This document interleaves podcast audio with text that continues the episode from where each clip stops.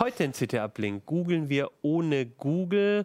Wir haben Mini-Router für unterwegs getestet und wir schauen uns die aktuellen Trends aus dem Security-Bereich an. Bis gleich.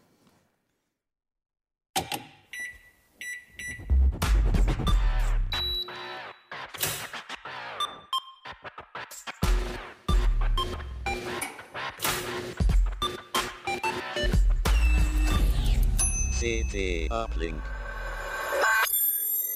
Hey, herzlich willkommen bei CT Uplink. Mein Name ist Achim Bartschok. Ich habe euch die neueste CT mitgebracht, die CT Nummer 6 äh, mit unterschiedlichen Themen drauf, zum Beispiel Windows Umzug meistern, Googlen ohne Google, Smartwatches im Test. Über einige der Themen aus der CT reden wir heute. Und das mache ich natürlich wie immer nicht allein, sondern mit mir heute im Studio sind dabei Andrian Möcker.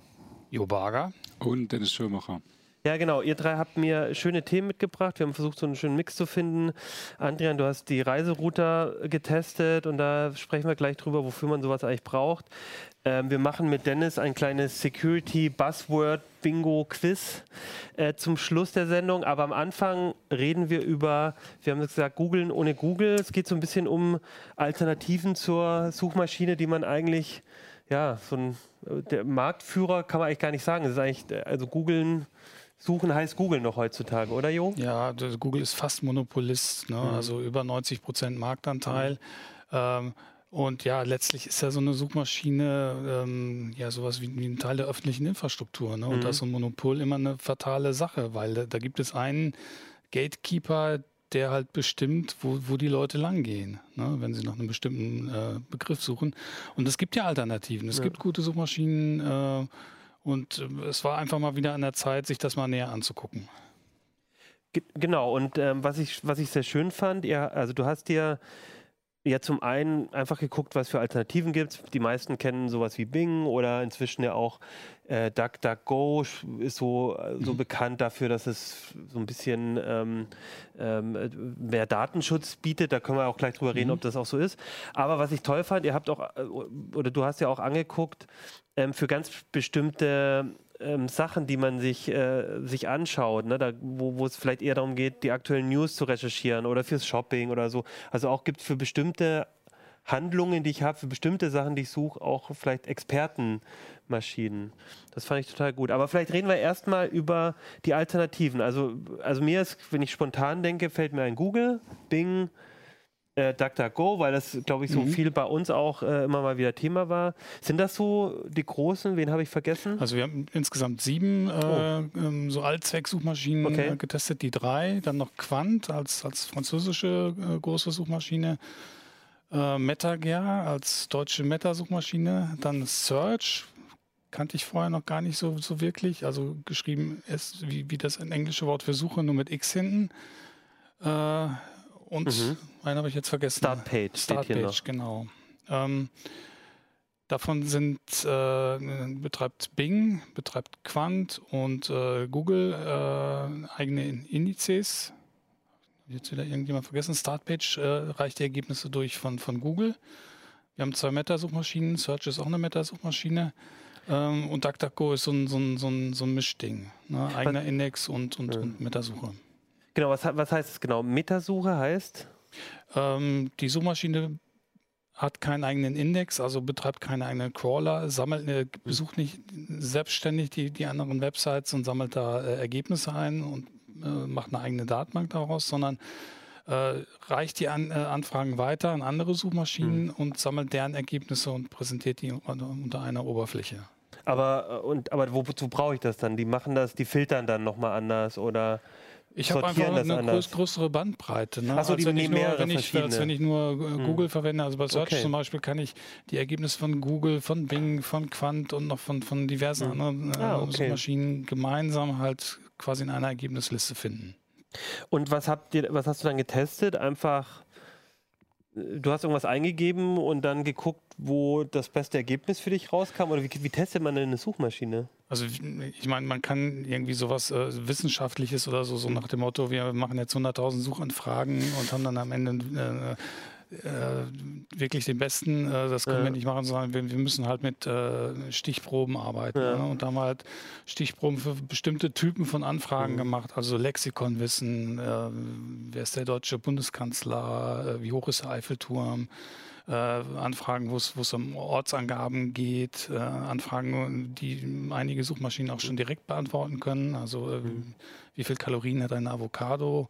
Na, da kriege ich zum Beispiel bei Google halt direkt äh, eine Anzahl pro 100 Gramm oder so angezeigt. Aber Andere können das halt eben nicht. Äh, so, so muss man das halt ein bisschen Mhm. abklopfen, halt, äh, was, was die Suchmaschinen können und was Mhm. nicht. Und was, also, was ist denn so dein Fazit, wenn du dir die so anguckst?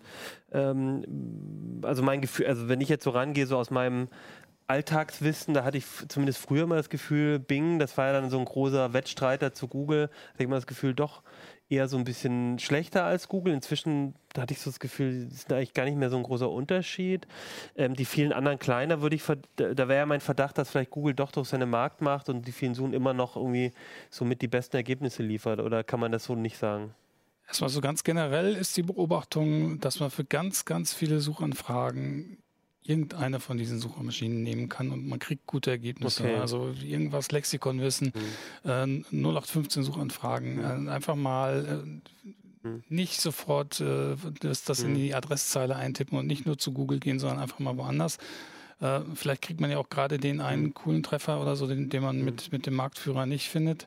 Ähm, das Thema Spam, das war bei Bing früher ein großes Problem. Irgendwie, die haben ganz viele Suchtre- äh, Suchergebnisse gehabt, die einfach Müll waren, also die erkennbar darauf ausgelegt waren, halt in die Suchmaschine aus, auszutricksen. Also da hat irgendjemand jetzt- versucht, was besonders hoch zu ranken zu lassen, Genau. was eigentlich nicht das ist, was du willst, sondern einfach nur Werbung für irgendwas anderes. Webseiten, so. die für die Suchmaschine gebaut Ja, sind, aber nicht ja. für Menschen. Ja. Und die habe ich eigentlich bei keiner der Suchmaschinen Okay. jetzt gefunden. Das, das, das haben sie alle ziemlich gut im Griff.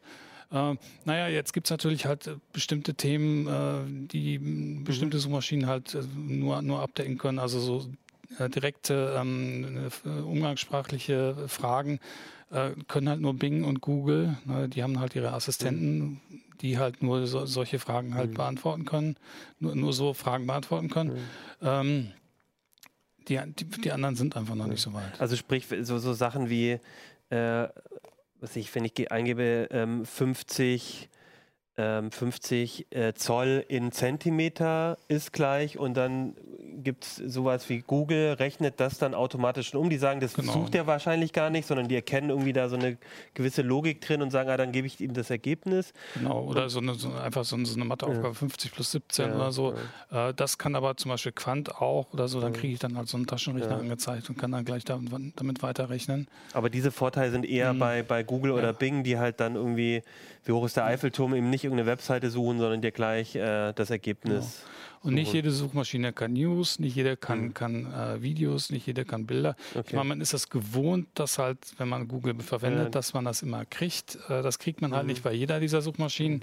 Ähm, eine tolle Idee wäre einfach mal, bevor man irgendwas eintippt, mal zu überlegen, Mhm. Will ich nicht mal eine andere Suchmaschine ausprobieren. Und warum? Also wa- was, was wäre das Argument? Damit es eben, weil du sagst, das ist eine schlechte Idee mit dem Monopol? Oder gibt es da auch, also bei Google denke ich natürlich sofort auch an Datenschutz und äh, dass alle meine Daten bei Google sind. Ich bin vielleicht auch noch angemeldet. Wäre wär das für dich so ein Argument oder warum würdest du sagen, benutzt auch mal eine andere Suchmaschine? Ich vermute, das ist für viele, die nicht Google verwenden, schon das Argument, dass, Mhm. dass sie halt äh, ihre Daten besser schützen wollen. Und das ist auch der, der Punkt, auf den halt die ganzen Konkurrenten abfahren, Ja. halten. Also nach dem Motto, äh, wir schützen eure Daten besser, wir geben die, die nicht weiter, wir, wir machen keine Mhm. Profile.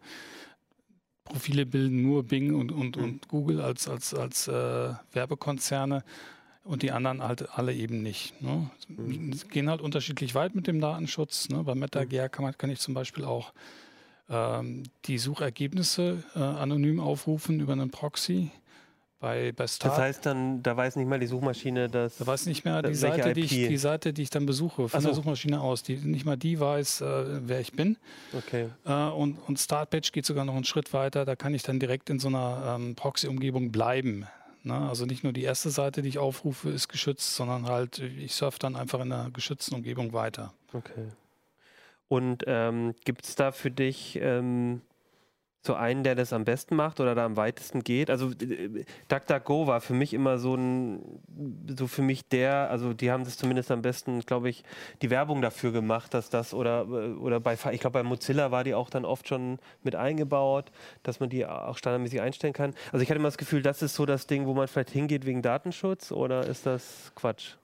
Äh, DuckDuckGo ist jetzt von den, von den Datenschutzdingern halt dasjenige, das in den USA sitzt Ah, okay. und äh, seine Server auch in der Amazon Cloud ähm, betreibt. Also wenn man jetzt den Aluhut auf hat und, und so, besonders okay. geschützt äh, unterwegs sein will, dann gehe ich vielleicht dann doch zu einem europäischen Anbieter, zu Mhm. Quant oder zu Startpitch, das ist ein niederländisches Unternehmen. Aber haben die sich diese Privatsphäre und so nicht besonders auf die Fahne geschrieben? Ich hatte Ja, das auch natürlich, irgendwie so ja. im Kopf. Das ist die okay, Werbung. und das Ja, ja. ist okay, alles klar. Aber, aber Äh, du sagst wissen. halt, das Spannende an, Okay. ich habe es jetzt auch gerade hier in der Tabelle gesehen, die du gemacht hast. Also, die haben ja sogar MetaGer, die Server in Deutschland stehen, äh, Startpage und, und, und Quant eben auch in, den, in Europa. Also, Mhm. ne, das ist ja dann auch nochmal ein Argument, dass man sagt, okay, also, das ist jetzt zumindest nicht im, im, in den USA oder so, das ist ja für viele auch wichtig. Okay.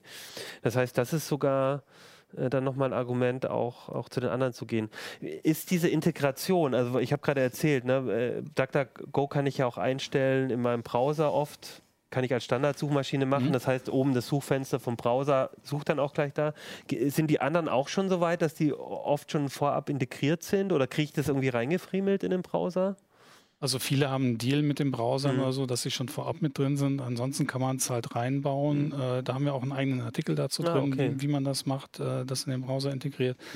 Und auch wie man halt äh, Suchen verfeinert mit, mit Suchoperatoren. Das ist natürlich auch noch mal eine große Hilfe, wenn man Mhm. sich ein bisschen halt im jeweiligen Dialekt der Suchmaschine auskennt. Mhm. Äh, kann man da mit, mit sehr viel gezielter halt nach bestimmten Dingen suchen, also zum Beispiel auf bestimmten Websites, Mhm. äh, nach bestimmten Phrasen, äh, nach bestimmten Dateitypen. Ja. Das ist oft sehr, sehr hilfreich. Ja. Also den Tipp, äh, das, genau, den Artikel fand ich auch super gut, dass, ähm, ähm, weil mir das auch immer so geht, gerade wenn du als ähm, Journalist auch ähm, äh, arbeitest oder generell halt im Netz viel recherchierst, auch als, als, als ähm, Student vielleicht zum Beispiel, ähm, dass man, wenn man sich ein bisschen damit auseinandersetzt, dann kann man echt ganz schön viel rausholen. Also mein Lieblingsbeispiel ist immer, ich habe ähm, mal äh, PowerPoint-Karaoke mitorganisiert. Ich weiß nicht, kennt ihr das? Das ist so, dass du halt auf einer Veranstaltung irgendwie Leuten PowerPoint-Folien gibst, von denen sie selber nicht wissen, was drauf ist. Und dann müssen sie aber so tun, als wäre das ihr Vortrag. Und das ist immer unheimlich lustig und man merkt auch, wer da besonders spontan ist und dann irgendwie ploppt irgendwas auf. Und da habe ich auch mal welche gesucht. Und wie suchst du dann im Internet nach lustigen PowerPoint-Folien? Und tatsächlich, ne, bei Google gibst du einfach File-Type, Doppelpunkt, äh, PD, äh, nee, PPT dann ein. Genau. Und dann kannst du halt zum Beispiel mal, dann gibst halt mal ein äh, Klassenarbeit, File-Type, PPT, dann kriegst du halt Sachen von der Schule oder Bundeswehr, File-Type, PPT, dann kriegst du vielleicht irgendeine Präsentation auf einer, ne, so und so kannst du dann halt ganz gezielt nach Präsentationen suchen oder PDFs, weil das dann oft bei, im wissenschaftlichen Bereich, da willst du vielleicht Paper suchen. Also da kommt man dann oft viel, viel weiter, als wenn man das einfach ganz normal macht in, bei Google. Und da hattest du noch so ein paar andere Tricks auch mit drin. Ne? Das, äh, das ist so ein, den ich immer viel benutze. Aber man kann eben nach bestimmten Phrasen, kann, kann glaube ich, mit Sternchen auch gut arbeiten, wie man das so kennt. Ich glaube, man nach Datum kann man ja auch filtern und so. Also da gibt schon, man kann unheimlich viel herausholen. Wir haben jetzt gerade ein bisschen wenig über Search gesprochen bei den allgemeinen Suchmaschinen, weil da ist auch das Besondere, dass ich, äh, das ist eine Meta-Suchmaschine mit vielen guten Suchmaschinen, die am Ende da benutzt werden. Und da kann ich dann halt auch gezielt über die Suchanfrage sagen, ähm, such mir jetzt nach dem und dem Begriff mit der und der und der Suchmaschine. Finde ich total Ah cool. ja, okay. Das ist dann eher was, nicht vielleicht für diesen Alltag, ich muss jetzt schnell ähm, gucken, welches, äh, welch, was auf, der, auf dem Menü steht für das Restaurant, wo ich heute Abend hingehe, dann ist das vielleicht ein bisschen Overkill. Aber wenn ich eben so eine gezielte Recherche habe, dann Mhm, genau. Genau, okay. Das klingt mir sowieso, also Search äh, hat mir jetzt, also MetaGear kannte ich schon, aber hatte so das Gefühl, das gibt es gar nicht mehr. Aber die scheinen dann Doch, immer das, noch. doch, die Ja. gibt es immer noch. Ähm, da hat es jetzt einen Stabwechsel gegeben. Der, Okay. der alte Betreiber, der äh, Herr Sander Beuermann, der hat das jetzt abgegeben an, an Nachfolger. Mhm. Und äh, da ist, steht jetzt auch eine neue Version in den Startlöchern. Die waren nur leider nicht fertig äh, für den Artikel. Mhm. Ja, aber da kommt, kommt Aber das, wieder kla- was. genau, also das klang für mich so, weil eigentlich bin ich, als, als ich wusste, du, ähm, ich weiß ja, wir wissen das ja immer schon ein bisschen vorher, dass die Artikel kommen, ne, vor den Lesern. Und da hatte ich schon gedacht, ah super, dann kann ich wieder, dann ist das mal wieder ein Moment, irgendwie eine andere Suchmaschine. Und dann dachte ich natürlich, wie gesagt, auch gleich an DuckDuckGo. Aber ähm, habe schon gemerkt, ähm, da, da sind doch ein paar andere, die man nicht so auf dem Schirm hat. Und diese Search mit X hinten, das habe ich mir jetzt auch vorgenommen, das mir mal anzugucken. Ja, da wird es möglicherweise auch nochmal Hm. einen Nachfolgeartikel geben, weil das ist, Open Source, das kann man Hm. s- sich selber installieren auf dem Raspi. Äh, und da Ah, okay. kann man dann auch selber, es ist also alles mit offenen Schnittstellen, man kann dann auch neue Suchen dann noch einbauen. Also das ist ein schönes Bastelprojekt für Leute, die sich für das Thema interessieren. Ich, als letztes würde ich gerne noch, ähm, weil es gab ja auch einen Artikel, wenn man so spezielle Suchen hat. Und da wollte ich euch alle auch nochmal fragen, weil du hast ja eine Riesenliste so von, also ich mache jetzt mal ein Beispiel, das eigentlich, glaube ich, jeder kennt, ähm, was man gar nicht so als Suchmaschine denkt, aber Leo, wenn ich englische Begriffe, wenn ich äh, Übersetzungen brauche, dann gehe ich natürlich nicht auf, äh, kann ich auch auf Google inzwischen gehen und Klar. das machen, aber da geht man häufig eben auf leo.org Ja. nicht, genau, ähm, um, um zu übersetzen. Und so gibt es so viele Spezialsachen, wo man, wo es einfach auch richtig gute Seiten gibt. Und da wollte ich euch mal fragen, habt ihr irgendwelche Favoriten, irgendwelche Sachen, die, die euch einfallen, wofür ihr gerne, ähm, du hast ja jetzt viel recherchiert, vielleicht hast du ein paar, wo du sagst, ein paar Tipps Du nochmal. sprichst ja gerade das Thema Ja. Übersetzung an. Da ist natürlich äh, Google äh, unerreicht bei Google Translate bei der Anzahl Mhm. der Übersetzungen. Die haben über 100 Sprachen in Indie und von denen aus sie übersetzen können. Äh, das gibt es nirgendwo anders. Aber wenn man mal äh, in einer von sechs oder acht Sprachen äh, man einen längeren Text übersetzen will, dann sollte man mal DeepL versuchen, DeepL.com. Äh, das ist, da muss man fast Ja. überhaupt nichts nacharbeiten. Das ist Genau, total also Deep. D-E-E-P-L. Punkt .com, ja, das ist ein deutsches Startup Ja. und äh, das ist unglaublich akkurat, was sie abliefern. Also das, ja, ich bin auch super überrascht, weil ähm, für englische Texte, wo wir auch alle, glaube ich, ganz gut können oder so, ist es ist echt super. Und ich habe, ich war jetzt am Wochenende sogar, war ich bei einem ähm, äh, beim Freund, der ähm, Architekt ist und viel mit Franzosen auch zusammenarbeitet. Und dem habe ich mal den Tipp gegeben und er hat sich's angeguckt und er war auch bei Französisch sehr begeistert. Also da war, also Mhm. das ist echt, wenn es ihm nicht um Wort geht, sondern um den ganzen Text, ist es echt nochmal ein guter Tipp. Ja. Ja. Geht ja eigentlich über Suche schon hinaus. Ich bin bei Sprachen tatsächlich irgendwann mal auf dictionary.cc, also dict.cc Mhm. hängen geblieben. Ja, bin ich auch. Genau, weil, äh, also oftmals, also der Google-Übersetzer ist, ist toll und auch DeepL, äh, nur wenn man halt wirklich mal die ganzen Bedeutungen eines, eines Wortes oder halt andersherum äh, aufgelistet bekommen möchte, dann ist das äh, also für mich eigentlich das Beste, was man haben kann. Also ich habe das, ich hab das immer in einem Tab auf und oben Thesaurus, ne, um Wortvariationen, Synonyme zu finden. Damit der Gegenleser sich dann nicht Ja, beschwert, dass genau, du. dann- Ich hatte heute einen Text, wo fünfmal Probleme in einem Absatz, Oh. das Wort Probleme Oh, kam. in einem Oh. Satz. Nee, In einem, nicht in einem Satz, in einem Ja, ja. Absatz. Ja. Ja. also Wortschatz ist auch ganz schön Ja. von der Uni Leipzig, was, was so Synonyme betrifft. Mhm. Okay, ja, super. Ich würde sagen, dann haben wir, haben wir glaube ich, ein paar ganz konkrete Tipps gegeben. Und ich glaube auch, das, das Entscheidende an der Geschichte ist wirklich, klar, Google ist halt da und ist, Google macht, gibt auch gute Ergebnisse, aber ähm, das ist halt Monopol, das ist ein bisschen doof und es gibt echt gute Argumente, mal die anderen Sachen auszuprobieren. Und ich glaube, da haben wir jetzt mal ganz guten Überblick bekommen. Sie haben es geschafft, ja, den, den Begriff Suchen mit, mit Googlen gleichzusetzen. Ja, ja. Und äh, das muss sich jeder mal selber fragen, ob, ob man das will, ne? Ja. ob man sich so, so eng in die Hand einer, eines Unternehmens begibt. Es gibt die Alternativen und ähm, man kann denen ja was Gutes tun, indem man sie ab und zu benutzt. Ne? Die sind ja auch oft werbefinanziert. Äh, nutzt die, solange es sie noch gibt. Ja. Und äh, genau, und ich habe auch überlegt, man, das, was, was man von Google als Ergebnis bekommt, ist ja auch dann schon das, was man, glaube ich, also die, ich habe mich so die, auch die Frage gestellt bei der Vorbereitung, ist es nicht so, dass man selber auch schon sich dadurch beeinflussen lässt, dass das, was man erwartet, was in einer Suche als Ergebnis kommt, eben auch schon das ist, was man halt von Google kennt. Also so ein bisschen auch seinen Horizont ein bisschen verengt, weil man schon so wie Google einem das präsentiert, damit ist man dann zufrieden.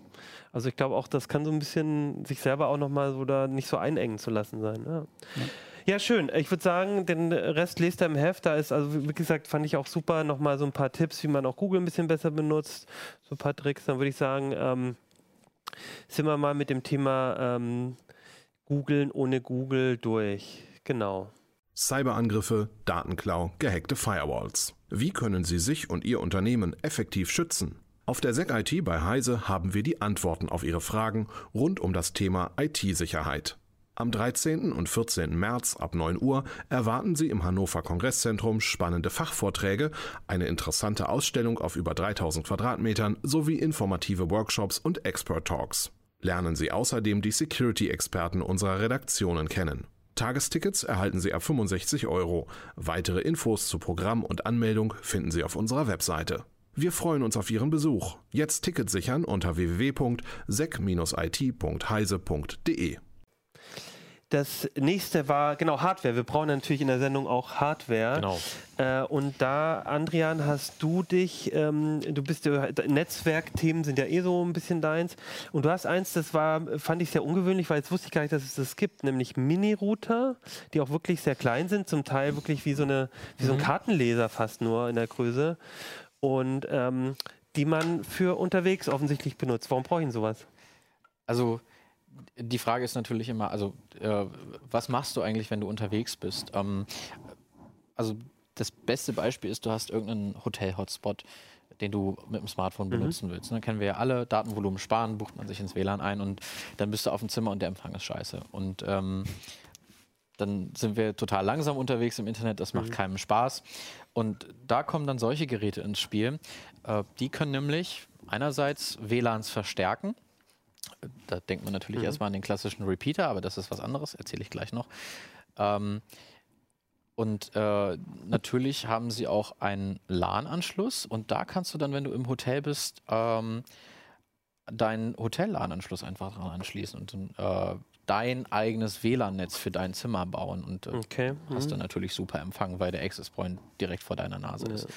Ja, Und äh, der Unterschied zum klassischen Repeater ist tatsächlich, dass äh, diese Router nochmal eine Firewall aufmachen. Also du hast, du hast eine Adress, also du hast eine Netztrennung und deine Geräte sind dann dahinter. Das kommt auch ganz gelegen, wenn man für den Hotspot tatsächlich bezahlen muss, weil der Hotspot-Betreiber sieht, in den, in den meisten Fällen ist es tatsächlich die MAC-Adresse, nur die MAC-Adresse deines Routers und du kannst auf, da dann so viele Geräte, wie es das Gerät aushält, einbuchen Richtig, ja. und bezahlst nur ein einziges Mal. Ähm, ja, das ist, das ist der, der, der Grundgedanke dieser Geräte. Ähm, wir können das ja mal in der Detailkamera zeigen, wie so, ein, wie so ein Gerät aussieht. Am besten nehmen wir mal so einen aktuellen. Das ist, sind hier die kleinsten. TP-Link hat damit tatsächlich angefangen, soweit ich weiß. Correct me if I'm wrong. Ähm, wird in der Regel, hier ist es noch, hier ist es Micro-USB, genau, per Micro-USB betrieben. Äh, hat auch noch einen, einen äh, USB-Anschluss, da kann man dann zum Beispiel ein Mobilfunkmodem anschließen, wenn man möchte. Und äh, ja, sehr klein und kompakt, ne? Zigarettenschachtelgröße, kann ich mir einfach in die, ins Handgepäck stecken. Ähm, und, und wenn ich es dann brauche, dann, dann schließe ich es an. Ne? Und Micro-USB, da höre ich jetzt also Strom darüber. Das Genau. heißt, die die sind jetzt nicht akkubetrieben, sondern ich habe dann, könnte man ja auch denkbar unterwegs, aber es, letztendlich, man braucht ja auch irgendwo die Buchse oder so. Also die sind dann quasi, also brauchst dann schon noch ein Stromkabel. Oder Genau. gibt es auch welche mit Akku? Es Macht gibt, nicht so viel Sinn. es gibt oder? auch welche mit Akku, da habe ich jetzt erstmal keine von getestet. Ähm, aber also klar, also es gibt wirklich ganz kleine Geräte, die auch einen Akku haben, Mhm. sind dann normalerweise auch gleich kombiniert UMTS oder LTE-Modems. Mhm. Ähm, na, aber ja, das Okay. im Prinzip Und das ist mir, das stimmt ja. Im, im Hotelzimmer habe ich ja meistens auch noch so ein LAN-Kabel Mhm. und ich, also das habe ich schon oft gehabt, den Fall, dass ich irgendwie im Hotelzimmer bin und das WLAN eigentlich äh, nicht zu gebrauchen Mhm. ist und, und, und aber auch natürlich kein LAN-Kabel jetzt dabei hatte oder vielleicht noch nicht mal das Notebook, sondern nur ein Handy oder wie auch immer. Dann macht es Sinn. Würden die auch, also ist das so der eine Einsatzgebiet oder ich habe mich natürlich gefragt, oder könnte es irgendwie einen Grund geben, dass ich sowas auch zu Hause oder bei irgendjemandem Bekannten oder so mit dabei habe? Nö, eigentlich ist es schon wirklich so dieses auf dem im Hotelzimmer oder also irgendwie im Urlaub, wo auch immer ich da bin und irgendwo ein WLAN zur Verfügung habe. Genau, also man, man kann die, also primär ist natürlich der Einsatzzweck auf der Reise, äh, allerdings kann man die auch ganz normal als Repeater einsetzen. Also äh, die, die, alle Geräte haben auch noch eine Repeater-Funktion. Ich kann die also bei mir zu Hause einbuchen, habe ein und dasselbe Netz und wenn ich zum Beispiel im Garten bin und weiß nicht, abends irgendwie Film streamen will oder so, dann kann ich die als Repeater einsetzen, wenn es dann Okay. bis Die, die verlängern dann quasi so ein Genau. bisschen die. Genau. Durch den USB-Anschluss, also außer bei der, außer bei der kleinen Fritzbox, kann ich sie halt auch an der Powerbank betreiben. Ne? Und dann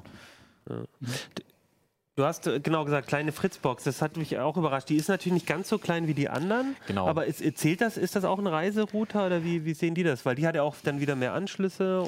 Also AVM, AVM hat äh, sie nicht als solcher gedacht. Das, kann man, das kann man gleich mal sagen. Sie ist das kleinste Modell. Also es gibt noch ein, AT, Fritzbox-Modell. äh, das, das, kleinste, das kleinste, das kleinste Fritzbox-Modell ohne Modem. Mhm. Es gibt noch einen LTE-Router, der ist ähnlich groß. Ähm, Mhm.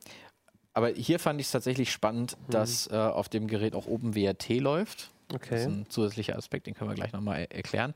Äh, Und natürlich, dass sie viele LAN-Anschlüsse hat. Also ist natürlich ganz praktisch, wenn man einerseits das gewohnte AVM-Interface haben möchte und andererseits dann viele LAN-Anschlüsse. Ne? Also für deine, quasi für deinen Use Case, ich will das irgendwo mitnehmen, Mhm. könnte man die genauso gut nehmen. Das ist die 4020. Genau. Fritzbox 4020.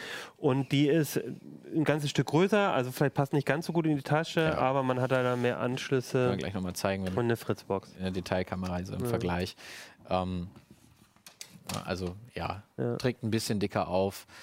Ich finde diese Knubbel so unpraktisch. Ist da eine Antenne drunter? Oder also das ist halt. Es ist teilweise unterschiedlich. Ich glaube, das ist auch eine Designentscheidung. Ich weiß nicht genau, Mhm. also, äh, wie das jetzt bei den einzelnen Modellen ist. Aber ja. Ähm, Oft, oft sind so Kuppel ja Antennen, aber Ja. was ist das? Ähm, zusätzlicher Aspekt ist bei der Geschichte, den, also den haben wir auch getestet, Mhm. Ähm, man kann nämlich im, im Hotel oder halt äh, an welchem Hotspot auch immer ganz viel an Sicherheit gewinnen, wenn man beispielsweise einen VPN-Tunnel benutzt. Mhm. Ja, weil da kann ich dann sicherstellen, dass meine ganzen Daten verschlüsselt werden, äh, zumindest bis zum Provider. Mhm.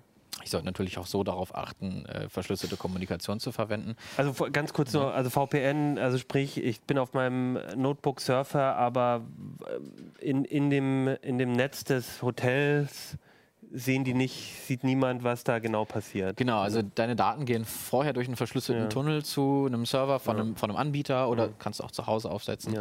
Ja. Äh, und dort gehen die Daten dann erst Ja. ins Internet. Und vorher ist unabhängig vom Protokoll äh, Mhm. alles verschlüsselt. Dann, ne? Und jetzt sagst du schon, hast schon zwei, dreimal OpenWRT gesagt. Ich glaube, das weiß nicht jeder von unseren, von unseren Zuschauern und Zuhörern, was das ist. Das ist, äh, wenn ich es richtig verstanden habe, einfach eine alternative Firmware für den Genau, Router. Das heißt, ich genau. nehme die Software, die der Hersteller drauf hat, nehme ich Mhm. einfach runter und mache eine, das ist eine Open Source Software. Genau. Und die ist relativ bekannt dafür, dass man damit auch ein bisschen in Richtung verschlüsselte Kommunikation, Datenschutz auch ganz gut Sachen machen kann. Ein bisschen mehr machen kann als meistens mit der Firmware des Herstellers. Genau, also ähm, die einzigen beiden, also, also sind äh, ja genau, die einzigen beiden Hersteller sind, sind AVM äh, und, und, und GLINet hier, also der hier und der schwarze. Ähm, der, äh, die, die, bauen VPN-Clients mit ein. Bei TP-Link muss ich darauf verzichten. Ähm, was ein bisschen schade ist, ne? also ist das vorher mit integriert. Bei, bei AVM muss man allerdings dazu sagen, es ist nur, nur Fritz VPN.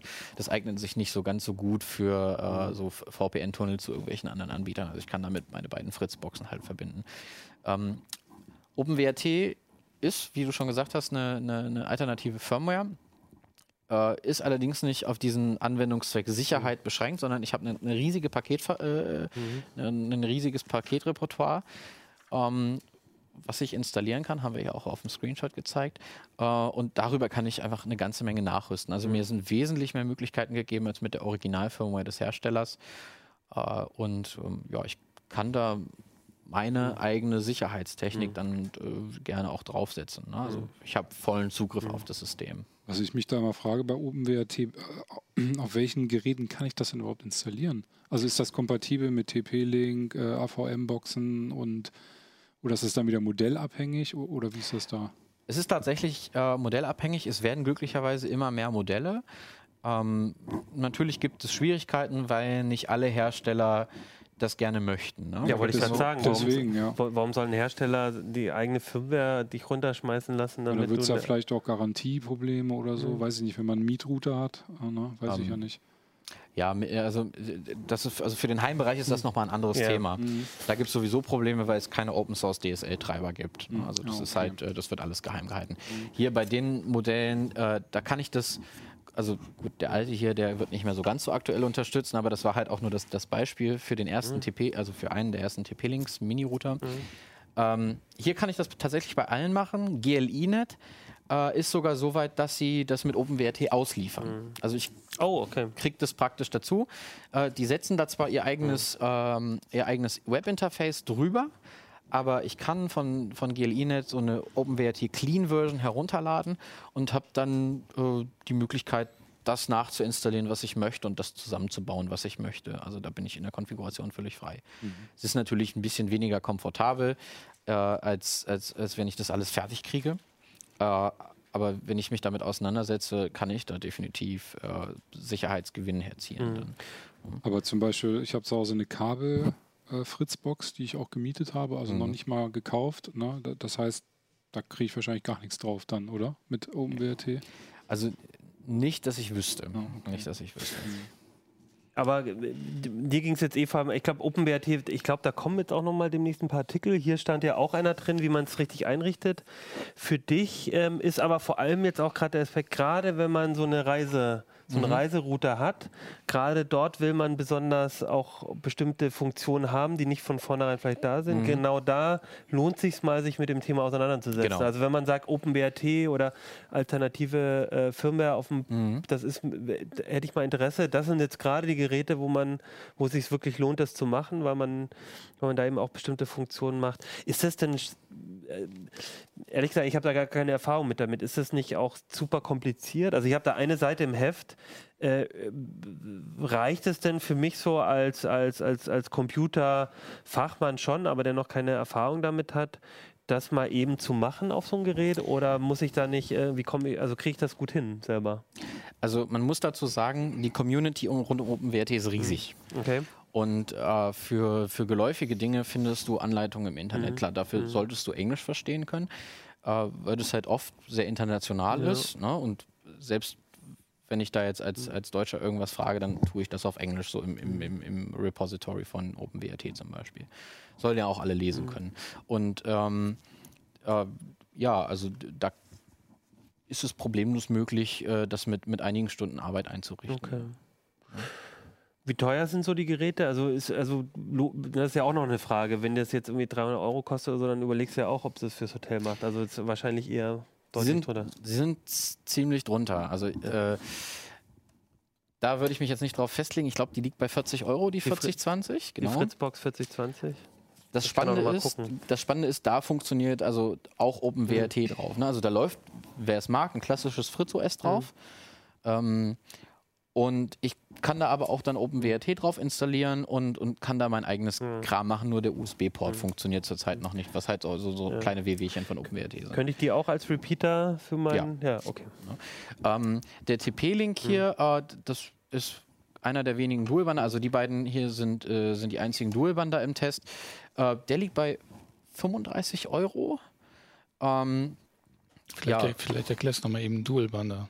genau, also wir haben ja zwei WLAN-Frequenzbänder, Mhm. äh, 2,4 und 5 Gigahertz.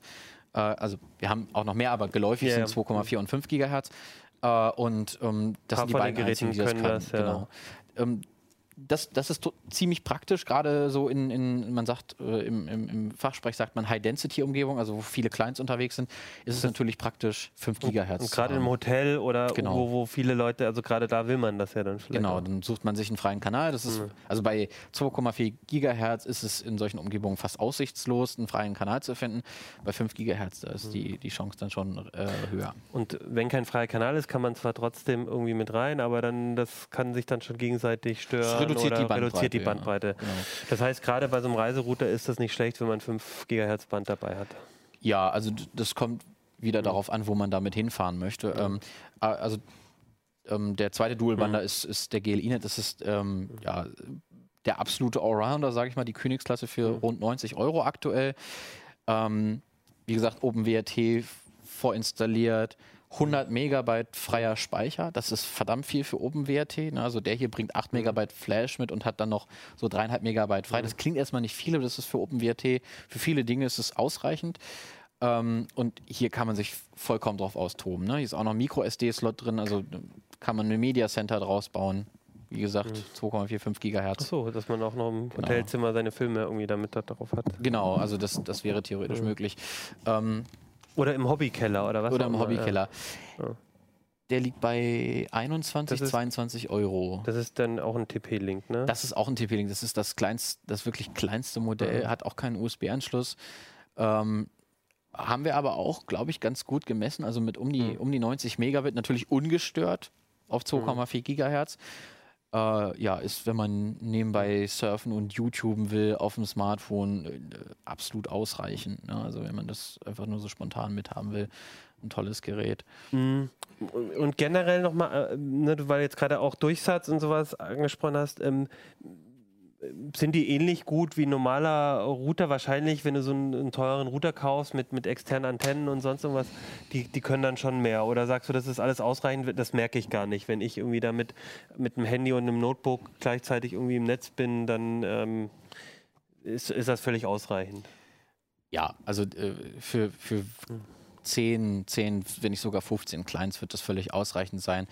Äh, und in, in der Praxis, wenn man, wenn man in einem Hotel ist, dann kriegt man ja in der Regel auch nicht so hohe Bandbreiten. Also solange du jetzt nicht gerade im. Hotel in Seoul bist mit 10 Gigabit Glasfaseranbindung, äh, dann wirst du das wohl Okay. nicht bemerken, dass das ein kleineres Gerät ist. Ja, ganz spannend. Jetzt, äh, frage ich mal, Jo, du bist ja jemand, der viel auf Messen auch ist und so. Hat, hat das Lust gemacht oder sagst du, ich habe eh dein Handy dabei? Ich kannte diese, diese Produktgattung noch gar nicht. Ja. Ne? Und sowas fällt ja echt nicht ins Gewicht. Das Ja. ist echt schnucklig, klein, noch ein kleines Kabel mitnehmen. Mhm.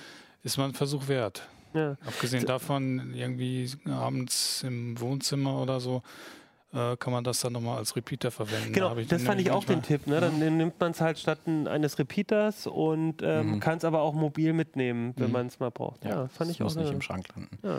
äh, eine, eine Heraufstufung dazu, äh, an der ich aktuell so äh, gedanklich gerade arbeite, ist so die, die, die Camper-Ausrüstung, ne, wenn man auf dem Campingplatz Ja. ist. Äh, das hatte ich ja, hatte ich ja auch geschrieben. Das ist natürlich toll, so ein Teil ins Wohnmobilfenster zu stellen.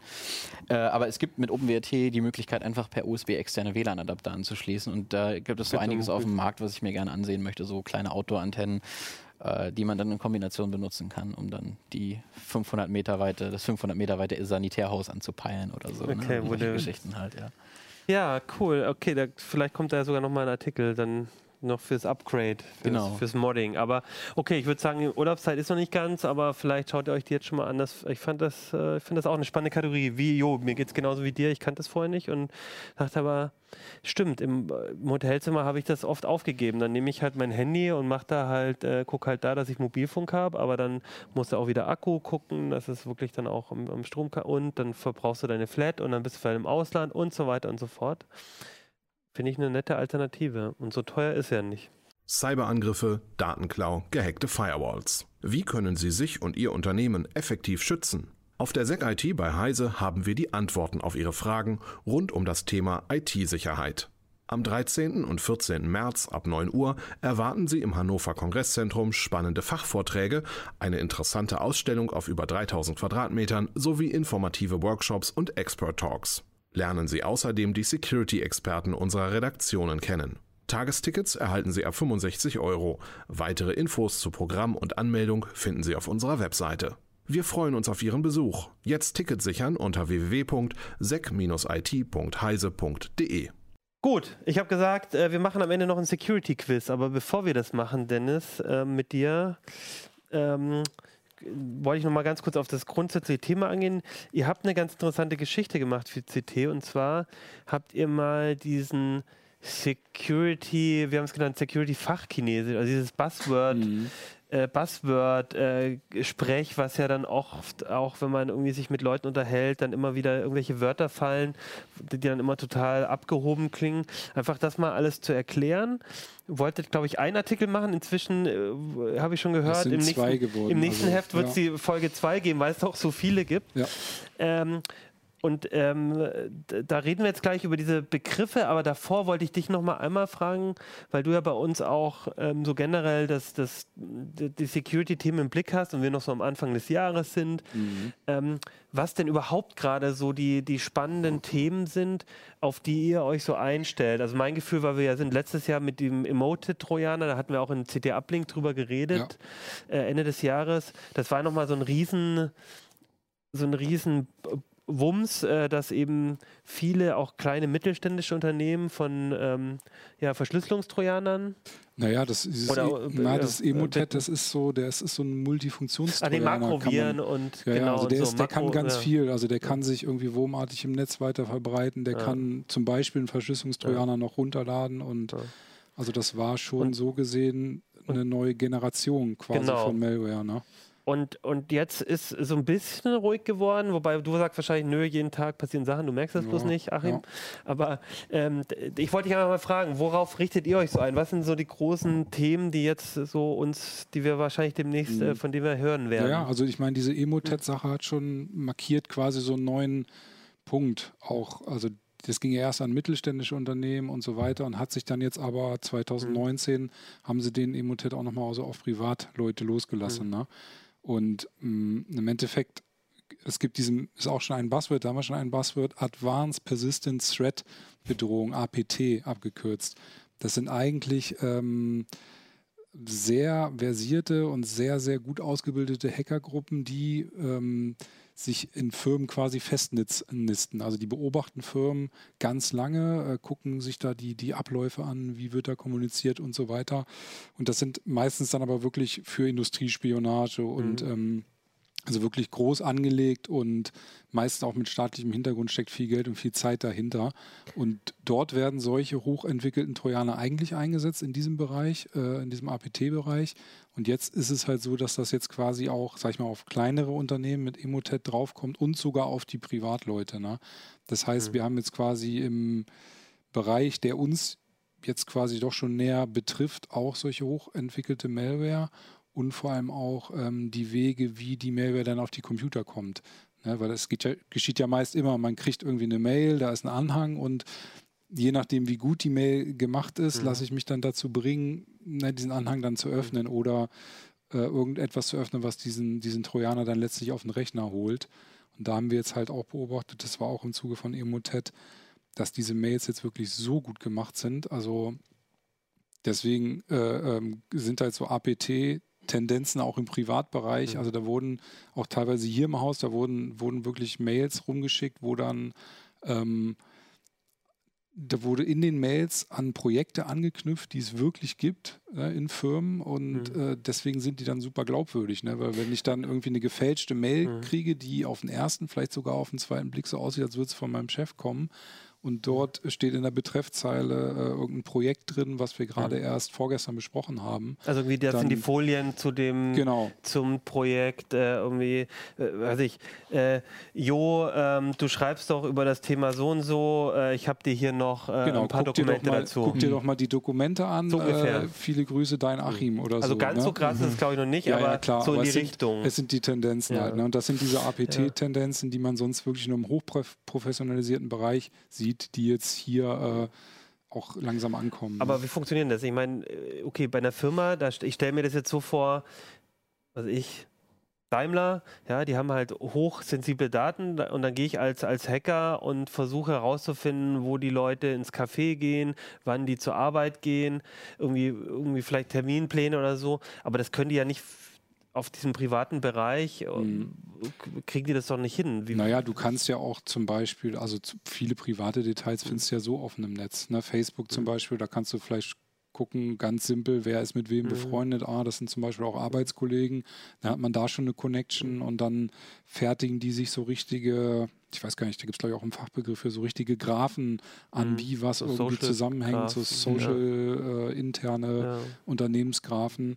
Und ja, Ich habe auch gehört, so mit den Outlook-Adressbüchern und so, das war auch sowas, dass die, Ja, genau. die Kontakte, Der- die dann, dann weißt genau. du wieder, wer mit wem Kontakt Richtig, genau. hat. Der. Emotet hat sich jetzt eingenistet. Wenn er einen Rechner infiziert hat, hat er dann von Outlook alle Adressen genommen, hat die äh, quasi assimiliert und hat dann daraus wieder neue Mails generiert. Und das ist dann so eine Art Schneeballsystem Genau. halt gewesen. Ne? Und also es ist äh, sehr perfide jetzt auf jeden Fall Und, schon. und da sagst du, Dennis, dass das quasi, das wird uns dieses Jahr auf jeden Fall auch begleiten. Und vielleicht Ja. nochmal, sehen wir nochmal, vielleicht Also- sehen wir wirklich dann die Mail an, oder können wir mal gucken an Jo, der dann äh, für das nächste Artikelprojekt irgendwie, oder Mhm. wo bleibt der Artikel, Deadline Genau. vorbei, ähm, Genau.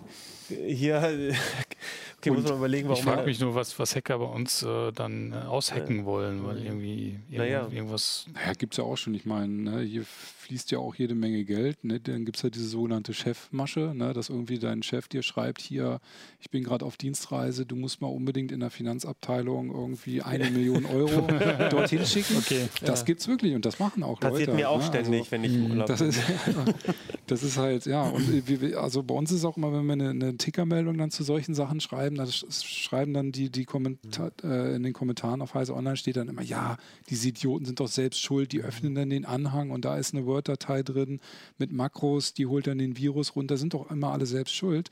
Und ja, aber es funktioniert ja immer noch. Ne? Deswegen müssen wir immer wieder kontinuierlich darauf hinweisen, dass man vor allem bei Anhängen aufpassen muss, selbst wenn die Mail irgendwie vom nahen Arbeitskollegen oder aus der Familie kommt. Das kann alles irgendwie gekapert sein, gefälschte E-Mail-Adressen gibt es ja alles. Ne? Deswegen immer aufpassen. Ne? Wie ist denn das so? Ich, äh, jetzt bei uns in Deutschland geht es ja so mit diesem kontaktlosen Bezahlen los. Das, oder äh, ging schon länger los, aber jetzt, ich glaube, Apple, Google, die sind jetzt alle Mhm. auch auf dem Markt. Und ähm, ist das nicht auch irgendwas, wo, wo, wo, also das wäre jetzt so eine Idee, die ich hätte. Ist das nicht so ein Angriffspunkt, wo vielleicht äh, auch dieses Jahr was kommen könnte? Oder sagst du, das ist. Bestimmt. Also ich meine immer, wenn... Das kannst du immer Ja. sagen, ne? aber ist, ja, aber ich, also mir ist jetzt konkret noch kein okay. äh, ganz konkreter Angriff, Mhm. erfolgreicher Angriff bekannt. Aber es ist eigentlich immer so, wenn dann neue Technologien kommen, wo es um Geld geht, Überweisung oder wie auch immer, das gibt ist dann wieder ein weiterer Angriffspunkt, wo irgendwas äh, gemacht werden kann. Aber also konkret ist mir da jetzt so noch nichts Okay. untergekommen. Ne? Und sonst irgendwelche Schwerpunkte oder irgendwas, wo er sagt, da. Ja, Erpressung Also, ist immer noch ein ja. Riesenthema, also auf allen Wegen, nicht nur durch Erpressungstrojaner. Wir hatten jetzt auch diese Porno-Mail-Welle, ne? Hm, wo dann geschrieben wurde, hier, ähm, wir haben dich beobachtet beim Porno gucken, wie auch immer, Mhm. und du musst irgendwie einen Bitcoin zahlen, ne, was ja dann schon richtig viel Geld ist, damit wir deine Daten nicht Ist es, veröffentlichen. ist es noch viel Geld? Ich weiß gar nicht. Mal äh, ja, naja, ist ja auch extrem Wenn ihr das gefallen, seht, ne? ist es Aber vielleicht schon nicht mehr viel Geld. 3600 Euro. Ja, Immer noch, okay, ne? ist Ja, okay. immer viel Geld. Und da hatten die die Mails ja auch so gestrickt, dass sie dann aus irgendwelchen Datenleaks, also es war auch schon ganz gut gemacht, die haben dann aus Ja. irgendwelchen Datenleaks Passwörter genommen, die zu dem ähm, Empfänger der, dieser, dieser Betrüger-Mail passen. Und dann steht drin hier als Beweis, wir haben sogar ein Passwort von dir, wir sind auf deinem Mhm. Rechner. Und also da haben uns auch viele Leser zu Recht angeschrieben, dachte, dass sie erst dachten, oh Gott, was ist das denn? Ne? Und dann wird da halt erpresst und Erpressungstrojaner gibt es auch noch immer. Ne? Das ist, ist auch immer noch ein Riesending. Und ja, die versuchen jetzt auch aus diesen ganzen Datenleaks Ja. die Daten in dem Sinne so zu, ähm, so zu verwursten, sage ich mal, dass sie damit ihre, die Opfer dann irgendwie erpressen können. Ne? Ja, das fand ich, ja, das fand ich auch spannend, weil wir haben ja auch, glaube ich, vor ein paar Sendungen drüber geredet, weil wir auch einen Schwerpunkt zu Identitätsklau haben. Mhm.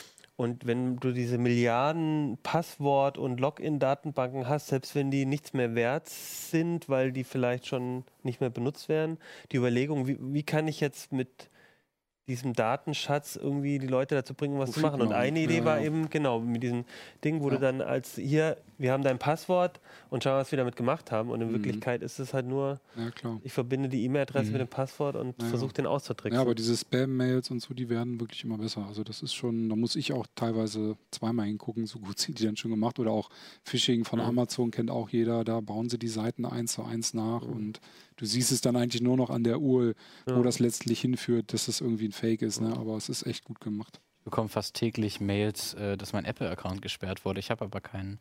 Also, das, ist, das ist wirklich sehr witzig. Ich hatte aber letztens was, wo ich auch, ähm, wo, wo wirklich ungewöhnlich war, weil das war irgendwas, was ich tatsächlich benutze. Ich weiß nicht mehr, irgendein Dienst oder so, Mhm. der aber nicht jetzt super verbreitet ist. Was war denn das? Wo ich auch dachte, boah, das war jetzt richtig gut. Ist es jetzt Zufall oder Mhm. haben die, ist da schon wieder ein Datenhack gewesen, Mhm. wo ich halt wirklich, ich, ich komme jetzt gerade nicht mehr drauf, was war, aber es war halt irgendeine Software, irgendwas, was nicht jeder benutzt. Und wo ich dann dachte, so, haben die das jetzt, haben die den, die gehackt? Oder haben die jetzt einfach mit der mit der Kanone draufgeschossen und geguckt? Mhm. Also, aber das fand ich, Mhm. also man, man, ist doch, also man ist Ja. gruselig schon ein bisschen. Also, Ja. was, was auch in letzter Zeit äh, oft kommt, Mhm. sind so PayPal-Mails. Die bekomme ich auch irgendwie Ja. ständig. Und die sind Ja, verdammt gut gemacht. Auch gut gemacht. Ja, und also wenn man da wirklich das, äh, ne, Account wieder entsperren und dann sieht man aber unten bei Thunderbird schon in der Leiste, PayPal Service äh, Provider GmbH.ing.com oder so, ne? Und dann sieht man schon, okay. Vor allem was, was stimmen. auch, also es ist kein Trend, aber das ist auch nochmal so eine Sache, die, das gibt es schon länger. Viele Phishing-Webseiten setzen auch auf HTTPS mittlerweile. Ne? Das heißt, du hast dann da dieses grüne Schloss in deinem Webbrowser, bist auf einer gefälschten PayPal-Seite, siehst aber dieses grüne Schloss und denkst, oh, das muss doch eigentlich sicher sein. Ne? Deswegen, also HTTPS ist für Verschlüsselung ein Zeichen, okay, diese Seite ist jetzt verschlüsselt, aber es ist kein Zeichen, dass diese Seite jetzt legitim ist oder so. Das muss man auch äh, den Leuten auch immer wieder sagen. Ne? Also, ja.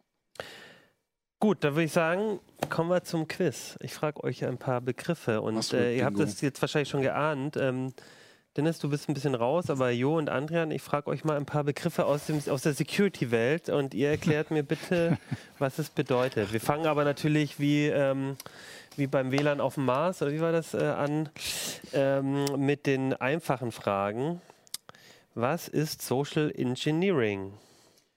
Das ist, wenn man durch äh, gezielte Be Behauptungen und, und ähm, wie erklärt man das? Und, und, und sehr, sehr selbstbewusstes Auftreten jemandem vorgibt, etwas zu sein, was man nicht ist. Zum Beispiel ein Hausmeister oder ein, ein äh, beauftragter Elektriker, der in eine Firma rein muss. Ah, okay, verstehe das mal. Ja. Passt, glaube ich, ne?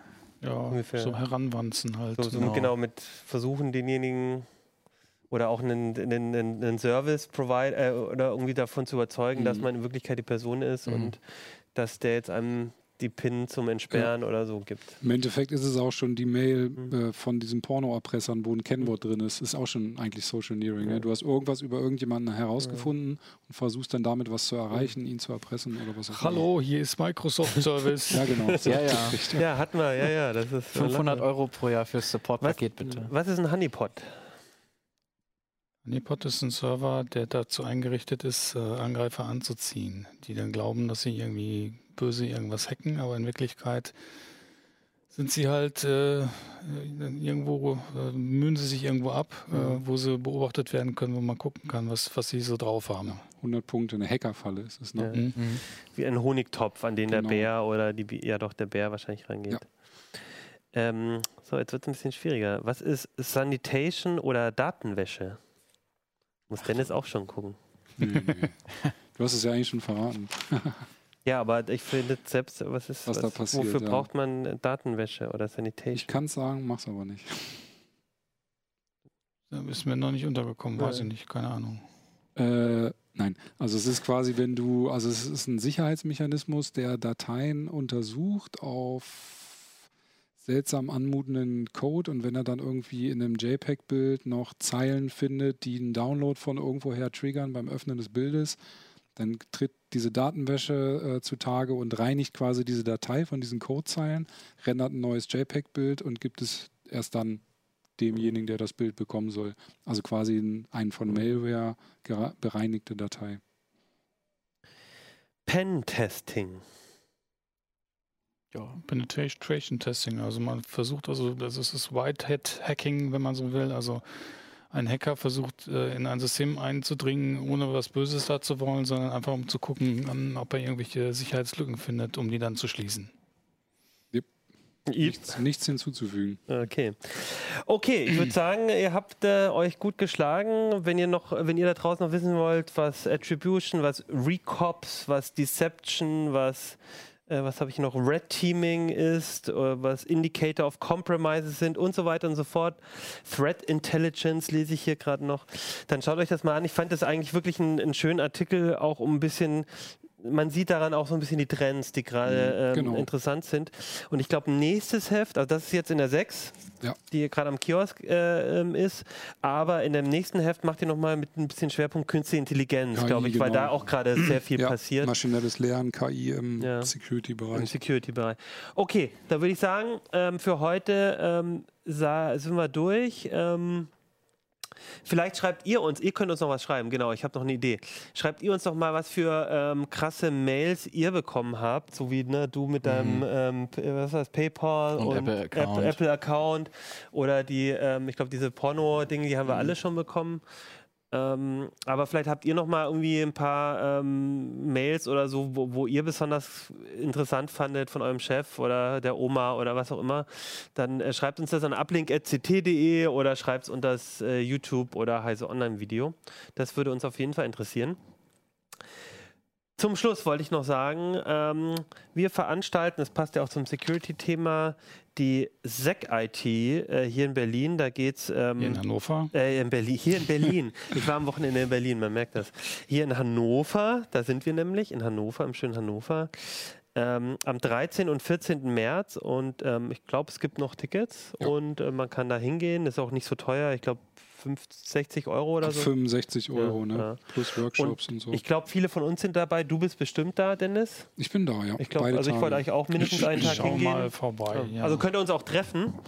Deswegen äh, guckt vorbei, wenn ihr da seid.